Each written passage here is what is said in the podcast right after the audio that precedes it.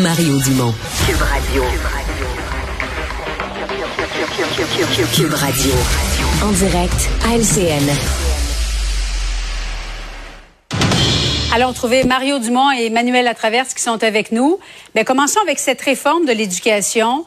Le ministre se donne plus de pouvoir pour nommer, destituer des directeurs de centres de services scolaires. Veut également créer un institut national d'excellence en éducation pour mettre de l'avant les meilleures pratiques en enseignement. Euh, Emmanuel, commençons avec davantage de pouvoir au ministre. C'est bon ou pas? Ben, c'est un peu un, un aveu euh, d'échec là, sur euh, l'abolition des commissions scolaires par mm-hmm. M. Roberge. Là. Dans les faits, qu'est-ce qu'on disait à l'époque comme critique? La crainte qui était formulée, c'était que sans commissaire élu, euh, finalement, les centres de services scolaires deviendraient une machine bureaucratique, un puits sans fond, sans aucune imputabilité. Et là, pourquoi est-ce que le ministre se donne le pouvoir de les nommer, de les révoquer et de leur donner des objectifs fermes? c'est pour que les centres de services scolaires soient imputables et qu'il n'y ait plus cette espèce de trou bureaucratique sans fond. Alors, on est en train de détricoter ça, là. Ça, c'est certain, certain. Puis, toute la philosophie mise en, de l'avant par la CAQ depuis qu'elle est au pouvoir, c'est-à-dire qu'il faut décentraliser le réseau de l'éducation, que c'est le monde sur le terrain, dans les écoles, dans les quartiers, qui comprennent ce qui marche. Puis là, ben, on, recule. Puis on donne le pouvoir au ministre de décider de qu'est-ce qu'on va faire et comment parce que les directeurs des centres de services, euh, la liste va être courte, là, on s'entend. Mario, de ton côté, euh, comment tu trouves cette nouvelle réforme? Ben, euh, J'abonde dans le sens d'Emmanuel. C'est centralisateur, ça, ça me mhm. fatigue un peu. mais c'est axé sur la réussite. Puis ça, ça me plaît. tout l'Institut de l'excellence, ça, ça c'est très, très bon. Puis il y avait, tu sais, le Conseil supérieur de l'éducation, là, c'était bien le fun, mais tu sais, c'était devenu, là, tu sais, quand on fait des jokes plates sur l'éducation, puis les lologues qui éloignent l'éducation des parents, puis qui ont des visions, là, tu sais, un peu euh, socialisantes de l'éducation, déconnectées, on s'en allait là, on flyait vers ça.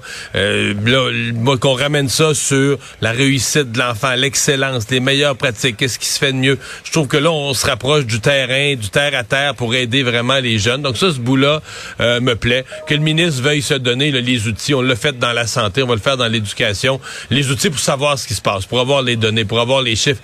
C'est sûr que c'est pas normal que pour avoir, exemple, les données sur euh, la réussite scolaire, il faut que le ministre écrive aux 72 centres de services scolaires pour me dire envoyez, envoyez donc les, chiffres, parce que moi, le public me demande ou les médias me demandent ce qu'il y en est. Il y a quelque chose qui était devenu dysfonctionnel. Donc, il y a du bon, mais c'est, c'est, on peut pas dire autre chose. C'est centralisateur, c'est indéniable.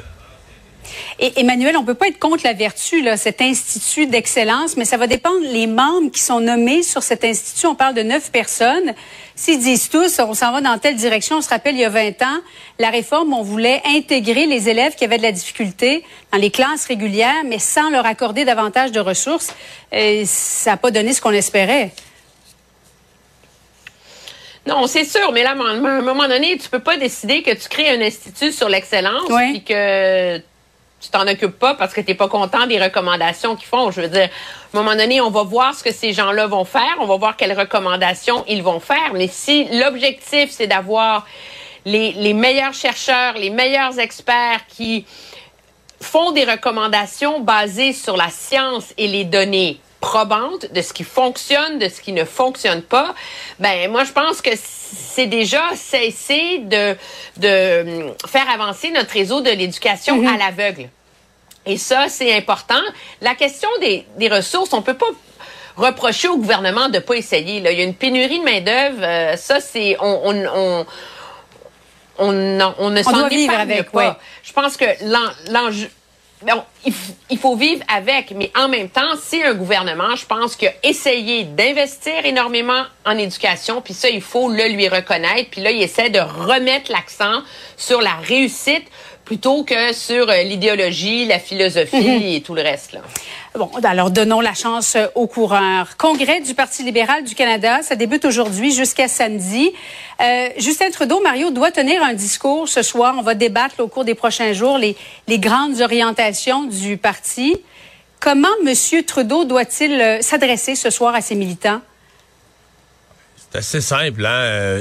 Il doit montrer combativité, énergie. Il y a deux, au fond, il y a deux mhm. questions. Le Parti libéral est déjà au pouvoir. C'est le parti au pouvoir. qui est dans son troisième mandat, qui réunit tous ses membres. Donc, essentiellement, les membres réfléchissent à ce que serait le programme, ce que serait l'orientation du parti en vue d'un quatrième mandat. On est rendu là. Donc, les deux grandes questions. Est-ce que Justin Trudeau est toujours la personne qu'on veut, l'homme de la situation. Donc lui, euh, il n'y aura pas de discours de clôture. Généralement, le chef parle deux fois. Là, il va être au couronnement. Donc son discours de ce soir, son discours d'ouverture devient son grand discours du Congrès. Donc doit démontrer ses militants. Ne cherchez pas quelqu'un d'autre. Moi, je suis là, je suis aux commandes, je suis en action, je suis combatif. Pierre Poilievre, je l'attends. Ça, c'est la première question, le chef. La deuxième question, le programme. Moi, je vais surveiller au cours des trois prochains jours. Euh, où est-ce que ça va le mhm. Parti libéral? Ils ont cette entente avec le NPD. On sent que depuis Justin Trudeau, les ont virés à gauche, à gauche, à gauche pas mal. Très dépensier, gros déficit.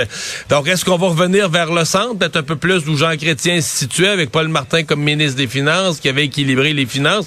Est-ce que les membres vont vouloir ramener le parti au centre? Ou est-ce qu'on s'en va à gauche toute là, pour essayer de voler toute la clientèle du NPD? Puis alors ça, moi, c'est la deuxième chose que je vais surveiller. Oui, Emmanuel, il y a un dernier sondage qui montre que les conservateurs sont, en avance actuellement dans les intentions de vote. C'est aussi, non, de, peut-être comment contrer l'usure d'un parti qui est au pouvoir depuis euh, près de huit ans? Ah, c'est très clair que c'est le gros, gros défi et contrer l'espèce de, de perception là, qu'on, qu'on a là, que c'est un parti qui se replie sur lui-même, je pense. C'est sûr que la présence de Pierre Poilievre, c'est comme l'éléphant dans la pièce là, de ce congrès-là. Là. En même temps, moi, je suis un peu surprise quand je vois le programme du Congrès. Euh, les libéraux, quand ils font ce genre d'exercice, qu'il faut amener, ouvrir les fenêtres, amener des nouvelles idées, ils font venir des méga vedettes, des grands penseurs. Euh, Il y a Hillary Clinton là, qui, qui d'ailleurs dans le monde. Oui, mais Hillary Clinton, c'est pas un grand symbole de victoire politique, on s'entend là. Expérience. Une politicienne d'une autre époque là. Oui, mais c'est pas ça, ça n'incarne pas le renouveau. OK? Mm. Et, euh, et moi, ça, je trouve que ça ressemble à un exercice bien davantage pour mettre en valeur les, les députés du parti euh, que pour vraiment ouvrir les fenêtres et avoir des nouvelles idées. Là. Julie, la session plénière pour discuter des résolutions, c'est à 7h45 jusqu'à 9h samedi matin. Là. Mm.